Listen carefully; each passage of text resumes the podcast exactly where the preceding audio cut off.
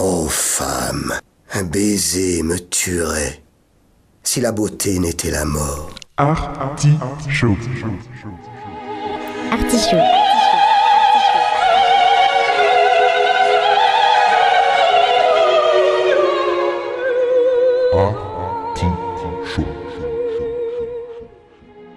L'artichaut.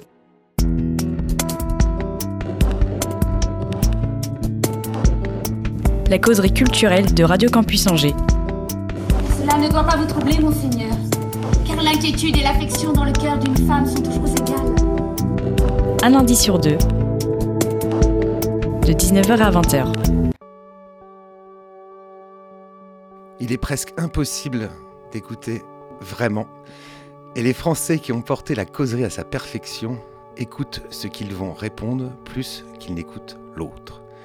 Le philosophe, écrivain et académicien Jean Guiton n'a pu connaître l'artichaut, il est mort en 1999. Il aurait su qu'ici, pendant une heure de causerie, on écoute l'autre, celle ou celui qui fait la culture dans le bourg, qui remue méninge et certitude. L'artichaut n'est pas froid et vous soyez encore bien bas.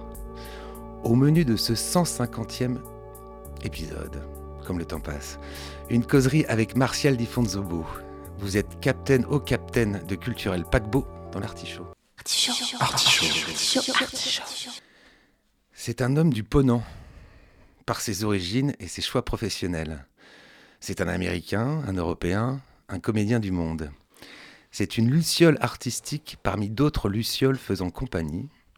C'est aujourd'hui la tête pensante, agissante et créative du quai CDN Angers Pays de la Loire, épaulé par Jacques Peignet.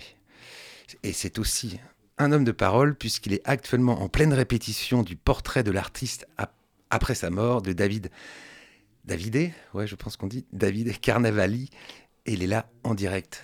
Bienvenue Martial Di Fonzobo. Merci, merci. Bonsoir. Alors doublement merci parce que je voilà, vous êtes en plein travail actuellement au quai puisque vous euh, vous jouez, vous êtes comédien là et non euh, metteur en scène.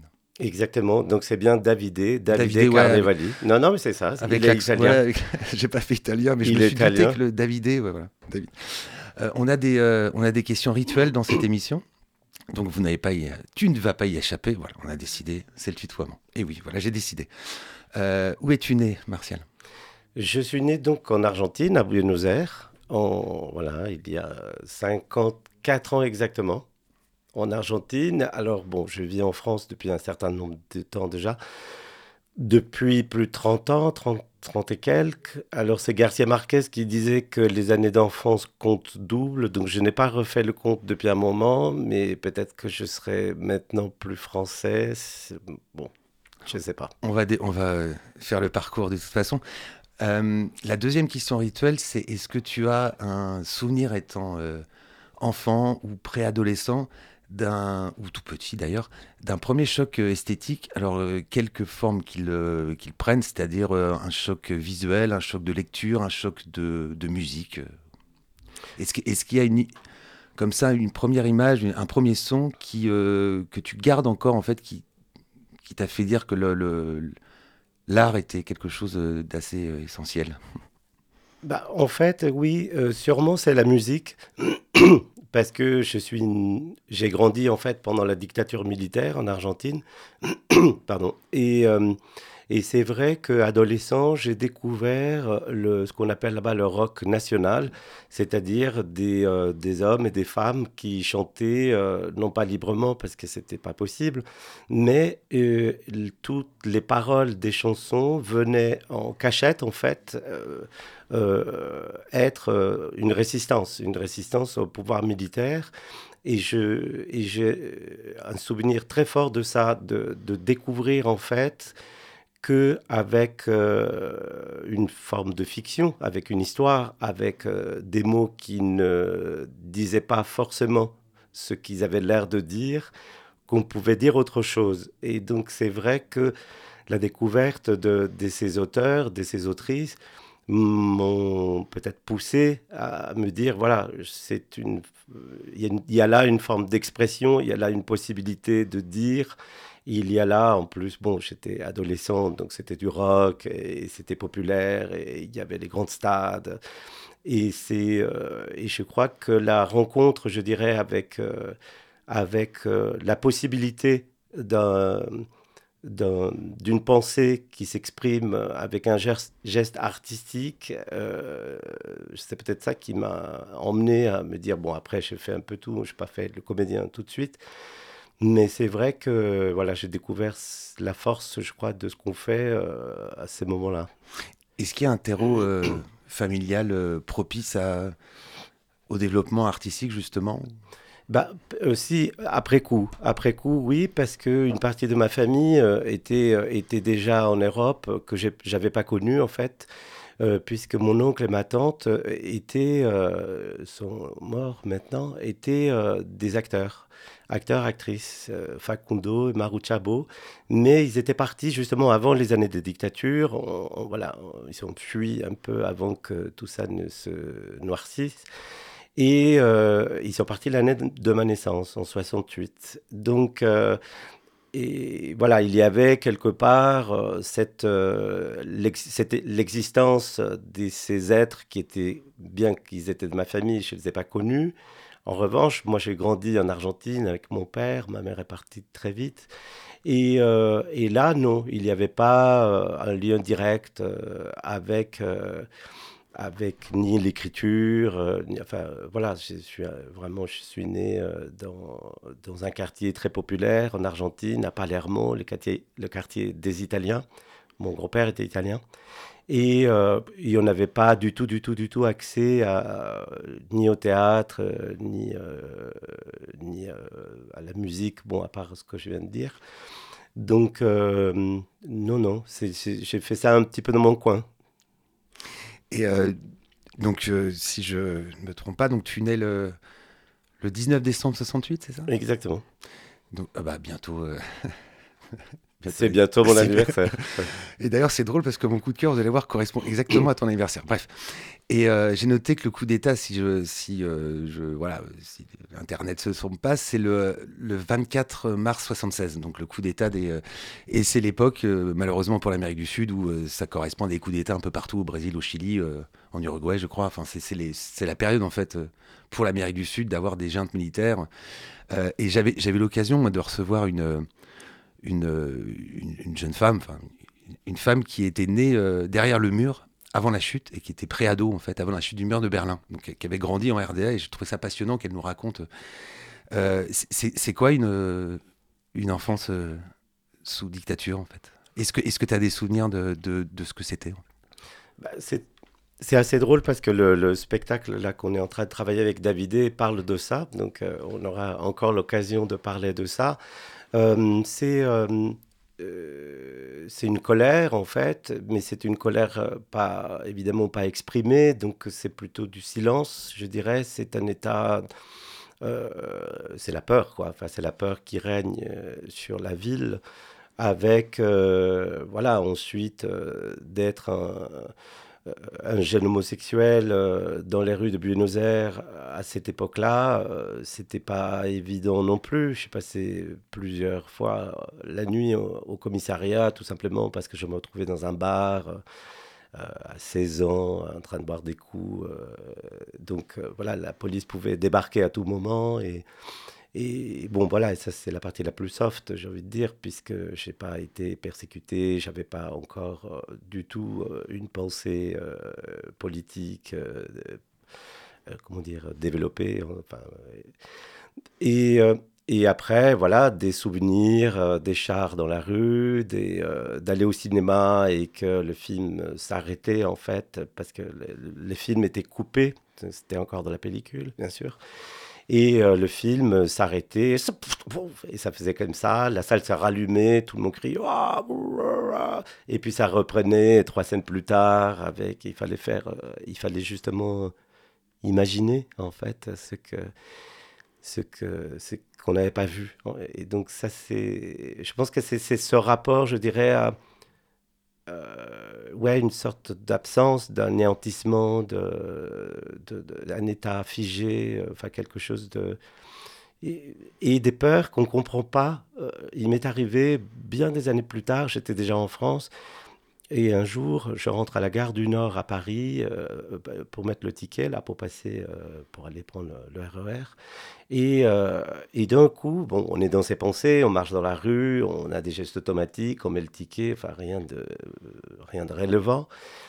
Et en levant les yeux, quand la porte, enfin quand je passe donc le- le contrôle là du ticket, je vois en face de moi une sorte de descente avec maintenant qu'il y a des polices du métro, il y a des militaires, il y a, enfin il y a trois militaires avec euh, les doigts dans la gâchette, euh, le chien, les contrôleurs de la RATP, enfin bon bref, il y avait une sorte de convergence, on va dire, de tous ces gens-là.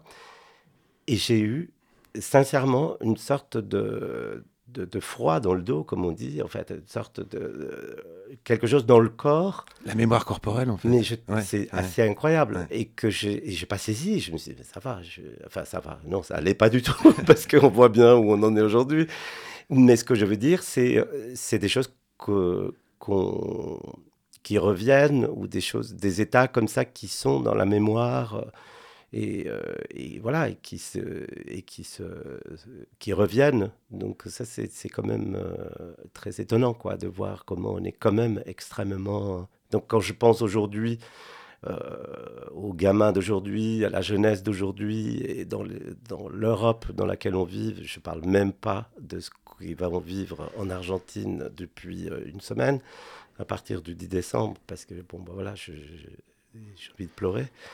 Mais, euh, mais c'est vrai que c'est quelque chose qui, qui marque. ouais. Et euh, dans, ce, dans, ce, dans cette torpeur, dans ce, c'est même plus que du marasme, j'ai pas trop les mots, parce que c'est pour ça que ça m'intéresse en fait de, que quelqu'un mette des mots sur ce, parce que évidemment que j'ai pas connu, je sais pas ce que c'est qu'une dictature, et euh, j'espère ne jamais le co- connaître.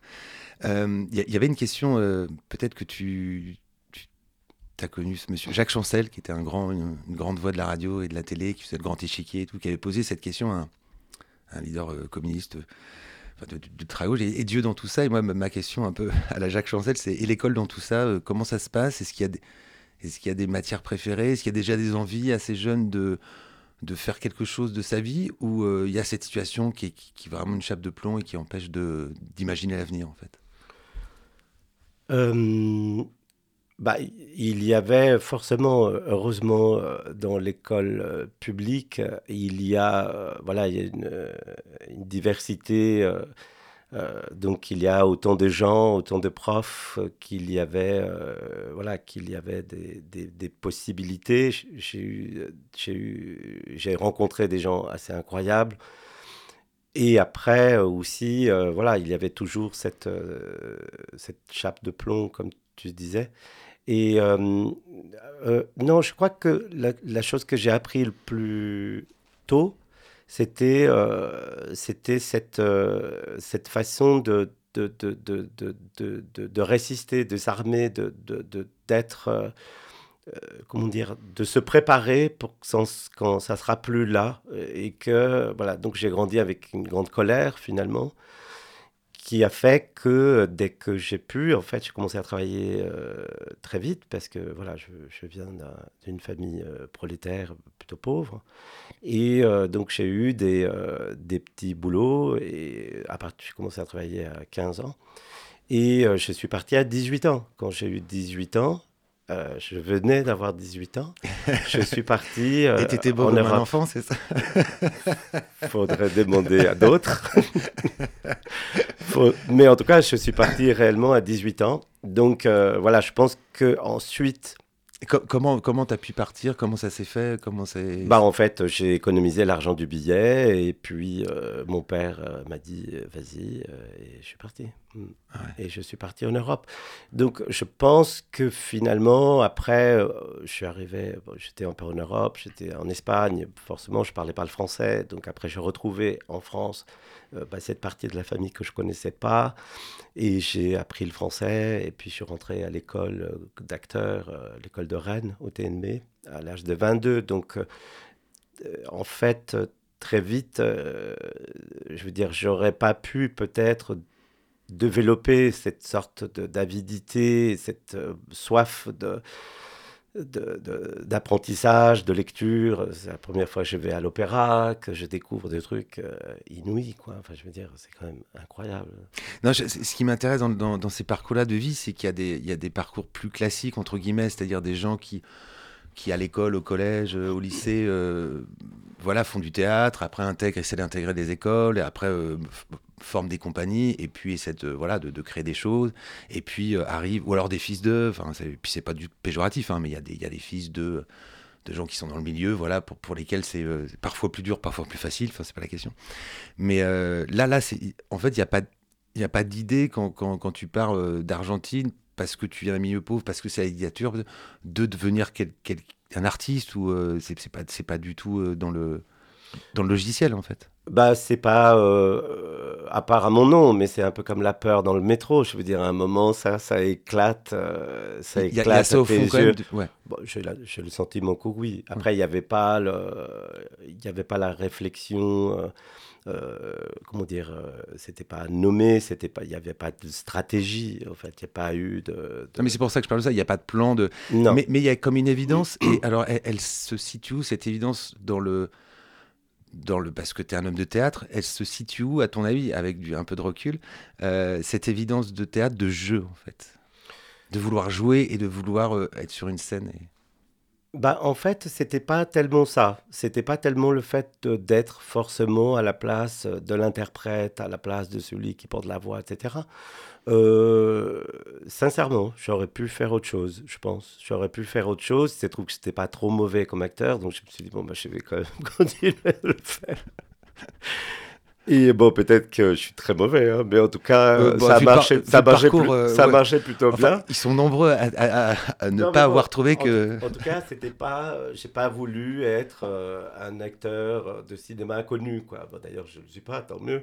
Non, mais je veux dire, il n'y avait pas, à, l'adolescence, à l'enfance, il n'y avait pas cette idée de. C'est ça. euh, Non, mais c'est- si, oui, ça, je comprends la question. Non, mais d'accord. Donc il n'y avait pas ça du tout et je me suis euh, toujours, ça m'a- j'ai toujours pensé en fait que, que, que je pouvais faire autre chose en fait. Et je pense que ça Quoi, dé- quoi par exemple? N'importe quoi. Enfin, euh, enfin, n'importe quoi, peut-être pas. Mais ce que je veux dire, en tout cas, je, jamais, ça n'a jamais été une obsession pour moi, si c'est ça la question, d'être connu comme acteur ou d'avoir la reconnaissance du public, une notoriété. Non, mais moi, ma question était aussi d'être acteur, tout simplement. Est-ce que, est-ce que, euh, enfin, t'as un peu répondu tout à l'heure. Y, y il y a quand même un fond qui revient, et peut-être comme une évidence, mais une évidence qui n'était pas euh, Bah, évidente. Par exemple, en fait, quand je suis arrivé en France à 18 ans, entre 18 et 22 ans, j'ai travaillé au théâtre de la Commune à Aubervilliers et euh, j'étais technicien. Été technicien pendant euh, ces années-là.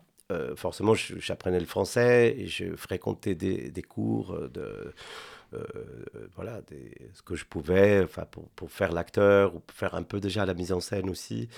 Mais, euh, mais, euh, mais j'ai travaillé, enfin j'ai gagné ma vie comme technicien. Je fais de la lumière, euh, euh, j'ai déchargé les camions, j'étais accessoiriste, habilleuse, j'ai fait un peu tous les métiers. Je ne pensais pas que ça allait être en fait une vraie école de la mise en scène, parce que je me rends compte que euh, voilà que la mise en scène, en tout cas à l'endroit où, qui m'intéresse, en dehors évidemment de la lecture d'une œuvre, en dehors même de, donner vie, je dirais, à, une, esthétique, à un projet euh, artistique, c'est avant tout une aventure humaine, quoi. Et que, euh, et que je me rends compte, je me suis rendu compte par la suite, que le fait de connaître en fait le travail de tous ceux qui fabriquent euh, une, une pièce de théâtre, et ben euh, c'est une magnifique école pour celui qui qui veut organiser la direction d'une équipe euh, pour aller quelque part. Alors c'est drôle parce que dans un autre registre, j'ai- eu l'occasion de recevoir euh, Jean-Robert Chaillet, donc qui dirige un théâtre et qui, euh, qui s'occupe du Festival d'Anjou, et qui me disait il était passé partout, ouvreur dans, dans le théâtre, euh, déchirer les billets, ouais, et puis euh, faire le ménage. Euh, c'est caricatural, mais c'était vraiment ça. Et, et il, me- disait que c'était euh, vraiment une chance pour lui d'avoir fait tout ça pour pouvoir diriger après ce théâtre, pour comprendre un peu les, les demandes. On est à peu près dans le même esprit, c'est-à-dire pour un peu comprendre toute la petite mécanique de, théâtrale.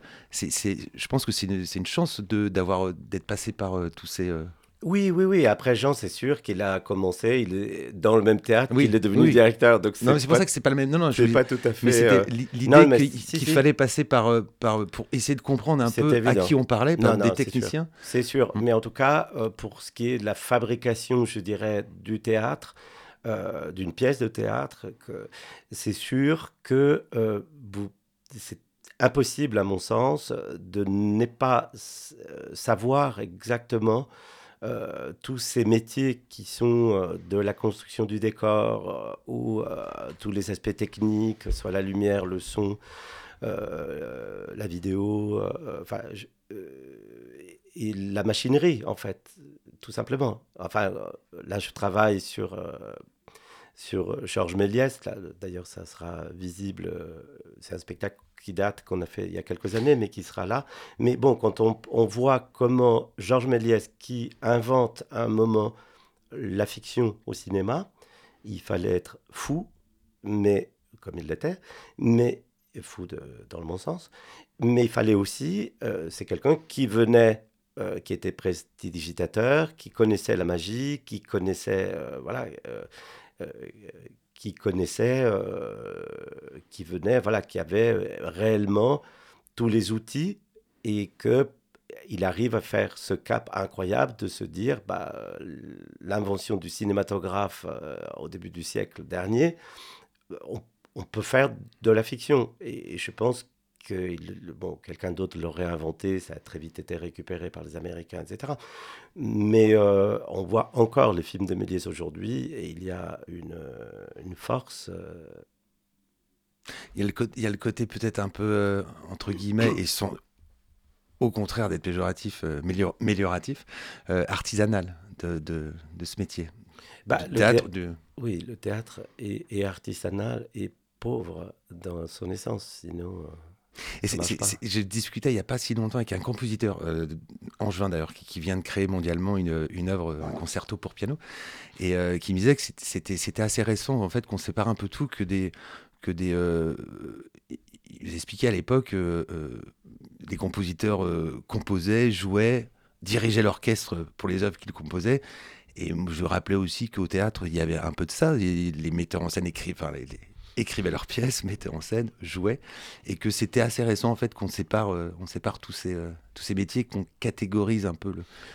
bah, après, je. J'ai l'impression que tu, tu, Je ne voudrais pas être passéiste non plus. ah non non c'est pas du tout. Non, euh, mais pour dire que je pense qu'il y a mille façons de le faire aussi. Enfin, en tout cas, si je parle de mon parcours, je sais que euh, bah voilà, euh, le travail d'équipe, d'ailleurs après j'ai travaillé euh, avec un collectif d'acteurs, avec les Lucioles. Oui, ouais, j'ai évoqué les, ouais, les Lucioles. voilà. Ouais, bien sûr. Mais c'est vrai que euh, j'ai toujours pensé, en tout cas, euh, je me suis senti, en tout cas, je me suis déployé, je me suis reconnu dans, euh, dans un travail euh, commun, dans un travail, euh, dans une aventure humaine, comme on dit.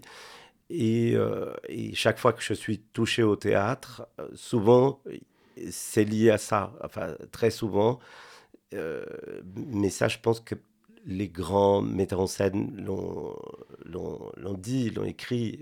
c'est pas, enfin, c'est un peu, comment dire, c'est pas une révélation ce que je dis là.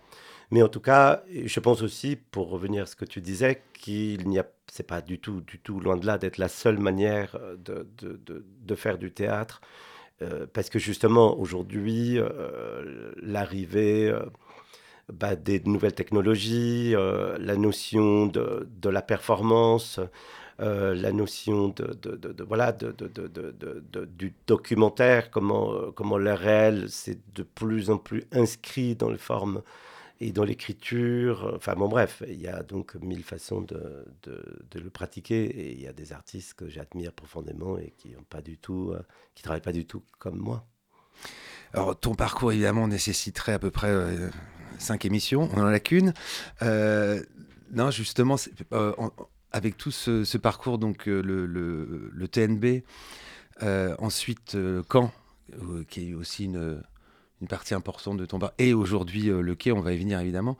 Est-ce que, alors moi j'avais noté quelques noms, mais je, préférais que, tu, ça vienne de toi. Est-ce qu'il y a quelques noms quand même qui, qui marquent un peu, ce, qui jalonnent un peu ce parcours euh, artistique et professionnel Est-ce qu'il y a des rencontres qui, euh, qui te font changer aussi, et, euh, dans tous les sens du terme, hein, et qui, qui assoient quelque chose en toi en tant que et comédien et metteur en scène, c'est-à-dire créateur? Oui, oui, bien sûr. Bien sûr, il y a. bah, j'ai souvent eu aussi le goût de, comme interprète, de travailler euh, avec euh, un choix très éclectique. J'ai toujours trouvé euh, mon plaisir d'acteur à ne pas être cantonné à, une esthétique, à une façon de travailler. Été très curieux très. c'est une vraie motivation pour moi, c'est-à-dire je m'ennuie très vite et donc il faut, il- il- voilà, ça me motive beaucoup de travailler, d'aller découvrir d'autres euh, différentes façons de faire. Donc après le parcours, il est voilà, il est aussi large que j'ai pu, euh, que j'ai eu le temps de faire, mais euh, forcément, moi je citerai en premier Claude Régis. J'ai beaucoup travaillé avec Claude. J'ai eu la ch- chance inouïe d'être vraiment son disciple, on peut le dire. Et donc euh, j'étais, euh, Oui, Il y a pire. hein. oui, Il y a pire comme maître. non mais bon. et- donc Non, on, euh, on rappelle aux jeunes auditeurs de, qui écoutent l'artichaut, il y en a sûrement, j'espère, que Claude Régis est un grand, grand monsieur du théâtre.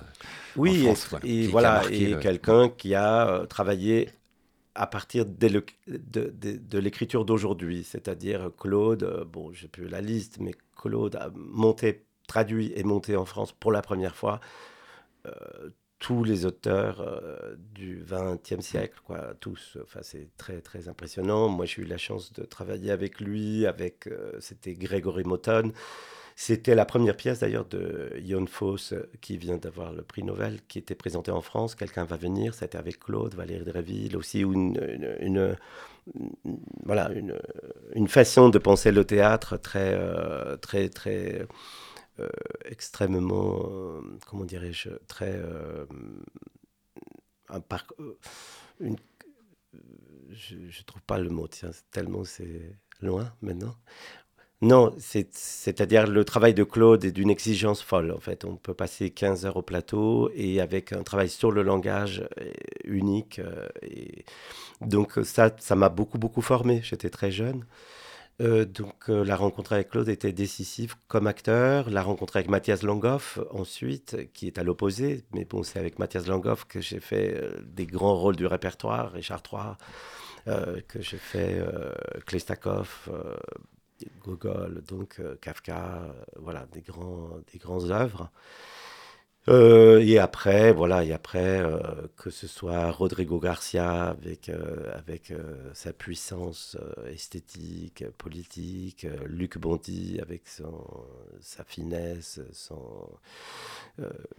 que ce soit même Olivier Pi, je travaille avec Olivier, j'ai travaillé avec, au cinéma avec Émilie Deleuze, enfin, je sais pas, quelques-uns. Bah, alors pour les plus Au jeunes, volet. vous tapez, vous, vous, vous écoutez bien l'émission, vous la réécoutez euh, bientôt sur le, le site de la radio. Vous tapez ces noms, vous allez voir que c'est que des grands noms du théâtre. Donc, nous avons là un invité qui, euh, qui a côtoyé euh, le meilleur. Ben, c'est pas fini. Et c'est pas Et fini. pas fini. Vous êtes, euh, vous êtes bien dans l'artichaut sur Radio Campus Angers. On a la chance de recevoir Martial Di Fonzobo, donc le directeur du Centre dramatique national, le quai euh, Angers Pays de la Loire, dans un ordre différent, mais c'est euh, le. La maison, voilà, le quai, c'est pour ça qu'on on a l'image du paquebot amiral de, de- artistique de la ville d'Angers, mais c'est vrai que c'est un lieu euh, emblématique de la culture aujourd'hui euh, à Angers. Et on, va passer un petit, euh, extrait d'une musique que l'invité a choisie. Et j'en profite pour remercier euh, un, un petit nouveau, Yannick, à la technique.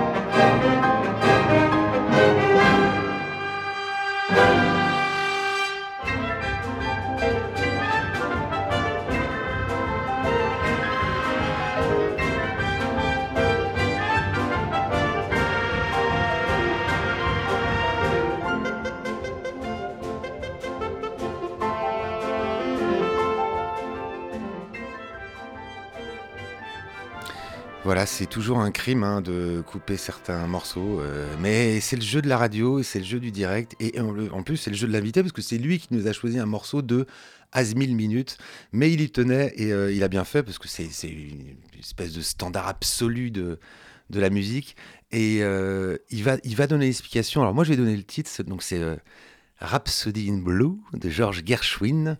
Donc c'est évidemment la comédie américaine, euh, musicale américaine. Et puis c'est un compositeur euh, qui- qu'il ne faut pas du tout dénigrer au niveau de la musique classique, c'est un très très grand compositeur tout court.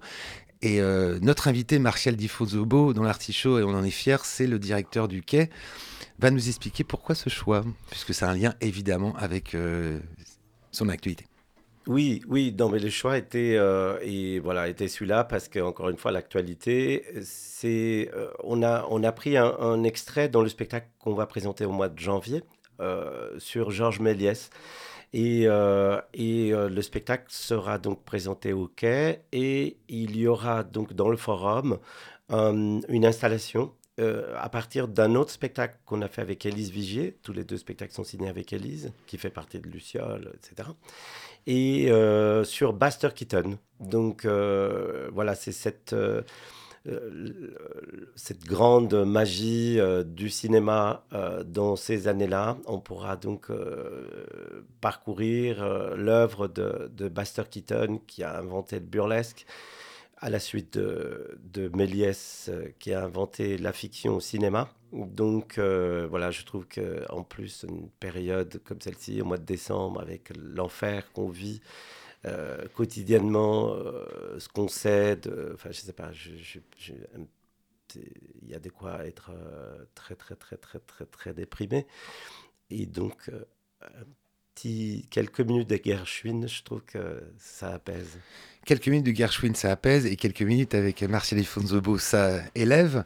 Euh, on rappelle que ce, que ce soit le spectacle ou l'exposition qui va durer un peu, hein, mais s'inscrit aussi euh, dans Premier Plan, dans la 36e édition donc, euh, du Festival de cinéma Angevin. Et c'est aussi, je trouve important de souligner le lien là fort qui se renoue, j'ose le dire, entre Premier Plan et le quai. Voilà, ceci étant dit.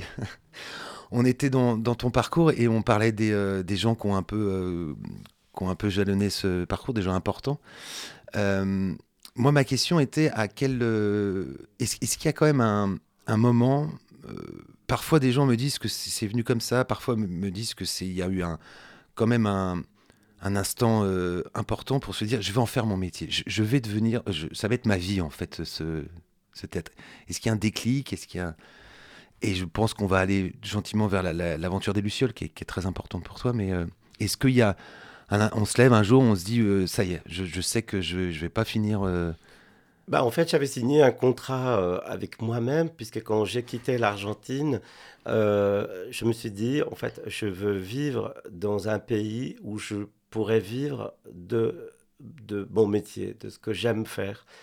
C'est pourquoi, depuis que je suis arrivé en Europe, donc en 87, 88, je, je n'ai travaillé que dans des théâtres ou à l'opéra ou au cinéma, mais en tout cas que euh, en faisant ce que j'aime faire.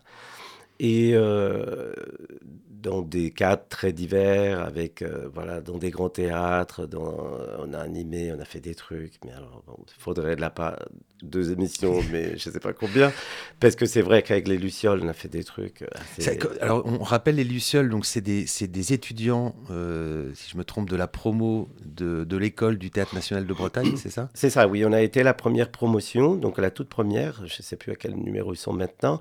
On a fait, euh, on a créé donc cette compagnie. C'est un collectif d'acteurs. Aujourd'hui, c'est une notion assez euh, banale parce qu'il y a quasiment tous les interprètes font partie d'un collectif ou plus ou moins. Euh, et alors que nous à l'époque euh, c'était pas du tout euh, c'était pas du tout courant on a été donc euh, on était un peu euh, notre seul euh, exemple, c'était les Tegestan, c'est euh, voilà ce groupe d'acteurs euh, qui vient de Belgique et qui sont à peu près voilà de, enfin ils étaient plus âgés que nous, mais il n'y avait pas donc cette idée est fondée dans le fait que tant qu'interprète, nous on n'allait pas attendre de derrière un téléphone pour être sollicité et surtout de, de, de, porter à la scène de, des auteurs qu'on nous on ne proposait pas forcément. Donc c'est comme ça que j'ai entamé un grand, grand parcours autour de copies. J'ai beaucoup, beaucoup monté les textes des copies, pas seul, avec Pierre Maillet et Lise Vigier. Et euh, Pierre, euh, voilà, Pierre euh, a monté Fassbinder,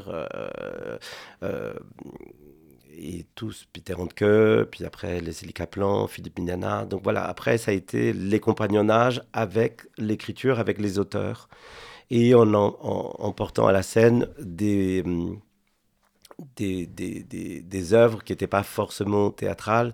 Euh, donc euh, voilà, beaucoup déjà le lien avec le cinéma et avec euh, la littérature, puisqu'il y avait aussi cette idée de, de travailler euh, des formes euh, nouvelles pour nous, en tout cas, rien de nouveau au théâtre, c'est connu. Mais euh, voilà, et cette idée de travailler ensemble, soit sur le plateau, soit sur scène. Donc chaque, c'est là où on a tous initié le travail de mise en scène et qui change considérablement quand vous êtes à la fois sur le plateau et sur scène. Et, et que voilà le regard de l'œuvre qui s'est construit passe d'une tête à l'autre. Donc ce travail de, réellement de, de, collectif. Et, euh, et ça a duré, et ça a duré. euh, moi, je suis parti au bout, au bout de 20 ans. Et on a eu, euh, voilà, on a, on l'a fait sans le vouloir, un, un modèle aussi économique. C'est devenu une grande, euh, voilà, une grande plateforme de production. Euh, Au moment où je suis parti pour Caen, pour diriger la comédie de Caen, au bout de 20 ans, je me suis dit, voilà, je ne vais pas faire mieux que les Beatles, je vais partir au bout de 20 ans. On, a, euh, on avait, je sais pas moi, 250 euh, représentations annuelles, enfin un truc, Ah oui, un truc de dingue. ouais. Après, on va, on va commencer parce que j'avais prévenu tout le monde que ça passait. On va commencer par les. Va entamer la, session questions en vrac, parce que de toute façon, on n'aura jamais. Euh, après, c'est un parcours dans le, dans le public, dans le théâtre public. Euh, donc la comédie de Caen, et puis aujourd'hui, euh, le quai, euh, c'est là- donc c'est du. euh, Est-ce qu'il y a encore. euh, J'ai eu l'occasion quand même de. Justement, avec Jean. Jean Robert Charrier, avec Frédéric Belgarcia, avec euh, Thomas Joly aussi d'ailleurs, d'évoquer cette question. Est-ce que euh, y a une, certaine mission pour toi encore du, du service public par rapport au théâtre privé? Est-ce qu'il y a encore le- cette guerre un peu euh, sous-jacente Est-ce que l'un euh, peut aider l'autre et l'autre euh, l'un Enfin, cette question, alors je sais qu'elle est vaste, hein, mais voilà. que- encore une fois, c'est les questions en vrac, parce que j'en ai d'autres. Mais... Moi, j'étais porté.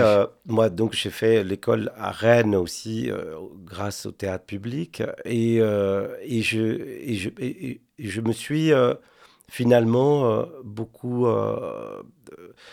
retrouvé dans les missions de ce qu'on appelle le théâtre public, à savoir euh, voilà l'accès à la culture, euh, la démocratisation donc culturelle, euh, une grande responsabilité dans l'idée que le théâtre est là pour donner des outils de pensée, euh, pour, euh, pour euh, résister aussi à, voilà, aux forces, aux forces grandes forces ennemies justement de la commercia- commercialisation de l'art. J'ai toujours été, je crois dans le théâtre dans le service public euh, et c'est pas des mots. Je veux dire j'ai pratiqué aussi mon métier comme ça et euh, donc euh, voilà être à la direction d'une institution d'un centre dramatique forcément euh, je suis extrêmement porté par ça c'est un travail énorme c'est un travail qui est pas toujours très joyeux euh, et ça demande euh, de laisser beaucoup de choses de côté de, de sa propre vie d'artiste et ça n'a jamais été un, un- un- c'est- c'est- comment dire, ça a toujours été une grande joie. Je ne fais pas seul, forcément. Il y a beaucoup. euh, j'essaye de, de m'entourer de, j'essaye de m'en- m'entourer de, des gens, euh, des artistes, créer une bande, créer une force. Euh, euh, après, euh, pour la question de, du public ou privé, euh, c'est sûr que à la base même, il y a une sorte de, scission, j'ai envie de dire, entre plutôt, je dirais, dans là où elle est gênante, je trouve les prix de place déjà, donc à qui ça s'adresse, donc pour qui on est là et à qui, qui est-ce qu'on amuse. Donc ça c'est déjà une question.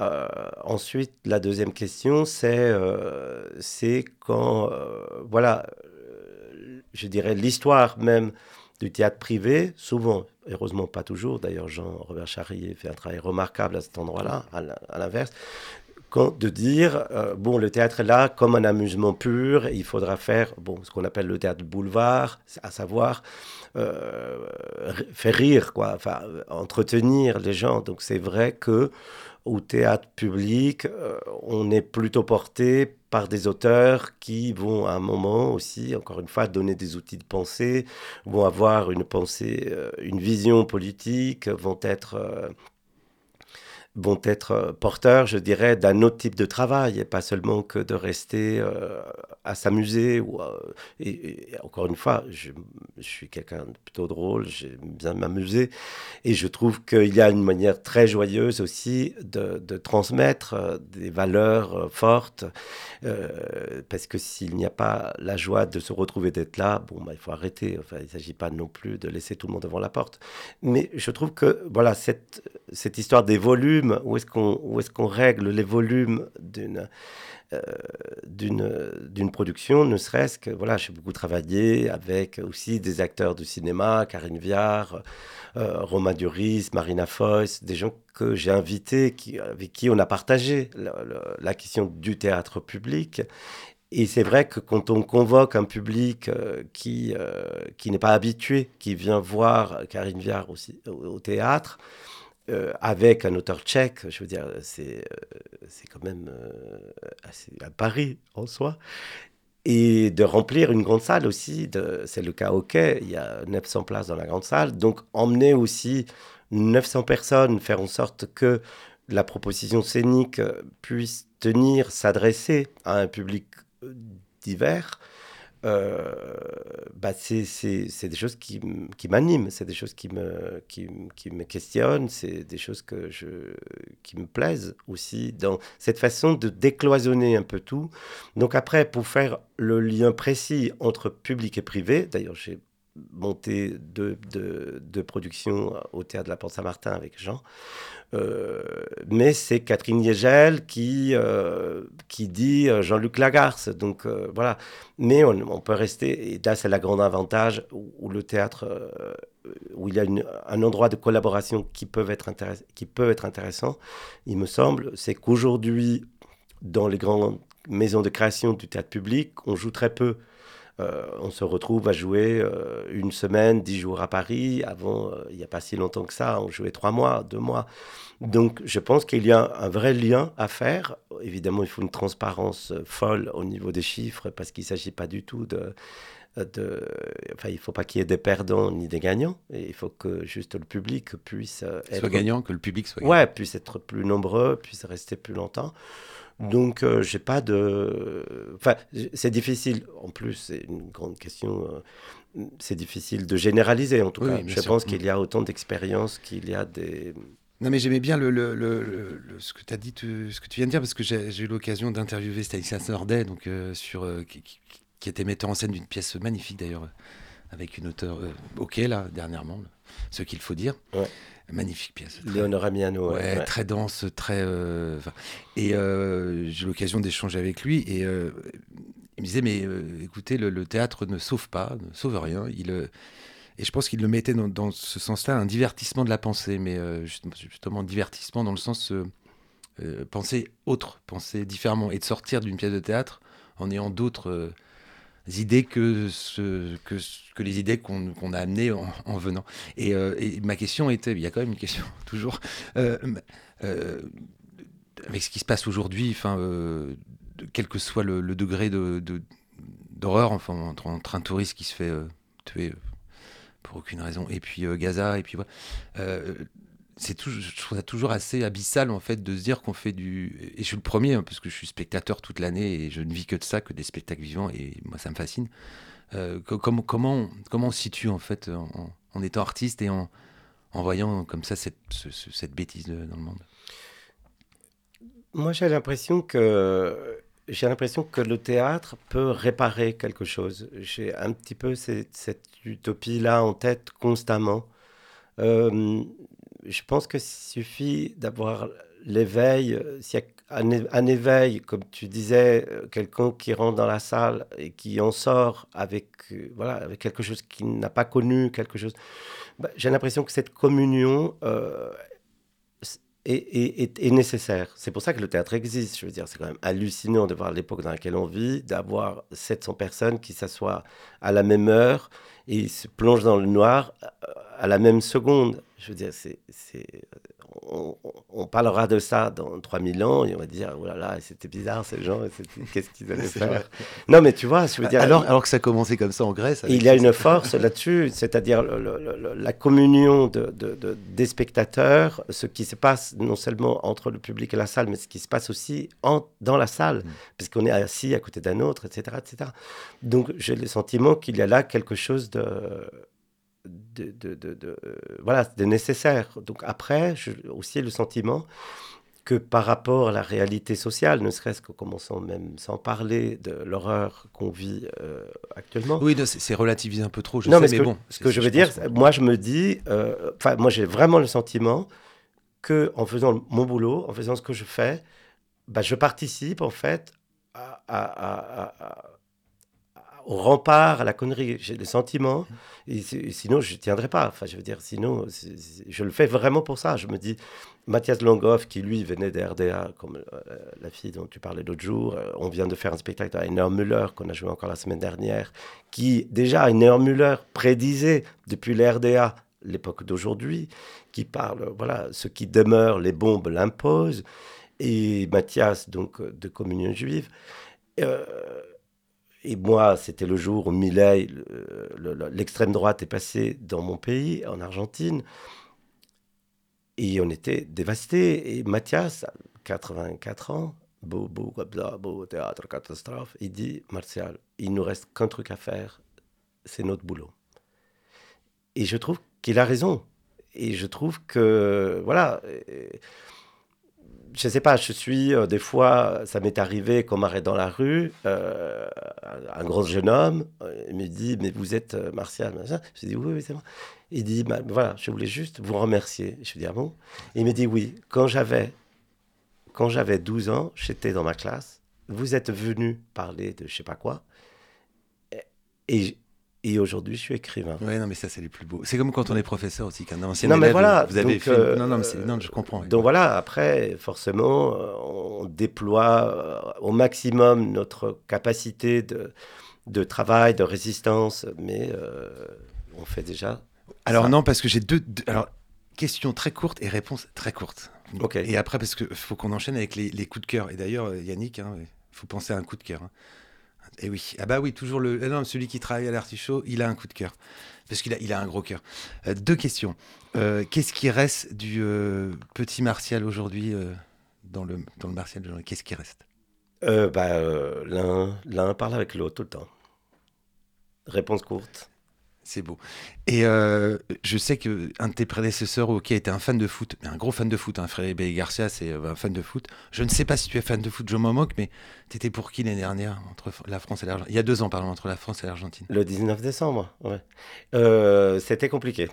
C'était compliqué, mais là j'ai essayé de comprendre et je n'ai pas de réponse. J'ai essayé de comprendre qu'est-ce qui anime. En fait, je n'ai jamais été très fan de foot. Non, mais de- non, non, mais voilà. Une question. Non, mais après, j'ai essayé de comprendre. Est-ce que c'est, est-ce que c'est, est-ce par où ça passe en fait? Est-ce que c'est, c'est quoi finalement?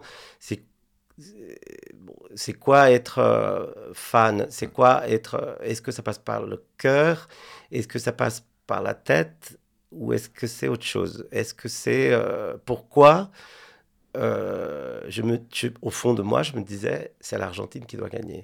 Et en fait, j'ai eu un début de réponse. Et c'était de me dire, parce que le foot en Argentine représente aussi quelque chose de, de, de social Mais bien sûr. incroyable. Ouais. Et que quand on voit Maradona, quand on voit des parcours, euh, comme mon neveu fait du foot, euh, et que et qu'on voit, le, le- le- le- je sais pas comment dire, la, la croyance et la force qu'il y a dans cette, euh, comme Lia Rodriguez qui travaille. euh, J'allais en parler, dans- ça dans- faisait partie de bon. dans la banlieue, bah tiens, un coup de cœur, voilà celui-là. Encantado de Lia Rodriguez. Quand elle, voilà, quand elle, elle, voilà, le foot, je pense, a cette euh, force-là.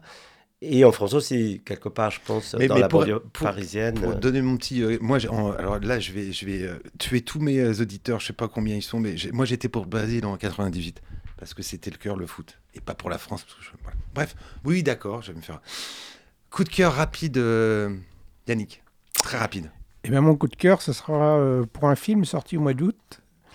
Un film avec euh, Pio Marmaille, Blanche Gardin, Raphaël Quénard, un film de Quentin Dupieux, Yannick. Ah oui, d'accord. Très bon. Euh, moi, ça va être rapide aussi. Euh, je vais faire de la pub pour le quai, mais pas pour le, le CDN. Je vais faire de la pub pour le CNDC, parce qu'il euh, c'est quelqu'un que je connais depuis 20 ans. Je l'ai vu, euh, je l'ai connu tout petit. Il, il débarquait à l'école du Centre national de danse contemporaine d'Angers. Il s'appelle Amala Dianor et il crée Dub le mardi 19 décembre, le 23, là, tout, mardi prochain, au quai. Et donc un clin d'œil au premier danseur hip-hop à avoir intégré l'école supérieure de- du CNDC. Voilà. Ben oui, oui, je- je- j'ai hâte Mais de tu le es voir. parce- évidemment au courant. Bah, non, mais, moi, j'ai hâte de le voir parce que tout le monde parle à Mala comme étant un peu aussi la grande gloire Ah, bah oui, bah oui. Donc, je vais découvrir. Et coup de cœur alors, euh, Martial? Bah, moi, le, dernier spectacle que j'ai vu qui m'a vraiment bouleversé, c'est la dernière création des Interesa de Kersmacher. Donc, on va rester chez la danse. Euh, Exit. euh, et c'est vraiment, vraiment une claque. Ça sera donc, j'espère, on travaille très bien d'ailleurs avec Noé, Noé Sully et, et Marion. Euh, sur euh, voilà le fait de se dire que le quai est une maison qui accueille deux projets, mais un projet qui va être aussi commun. Donc euh, normalement, Interesa de Kersmacher pourra être vu ici à Angers. On a à peine parlé du quai, mais c'est pas l'idée de l'artichaut. On a surtout fait le parcours de, le parcours de Martial Ifonzobo.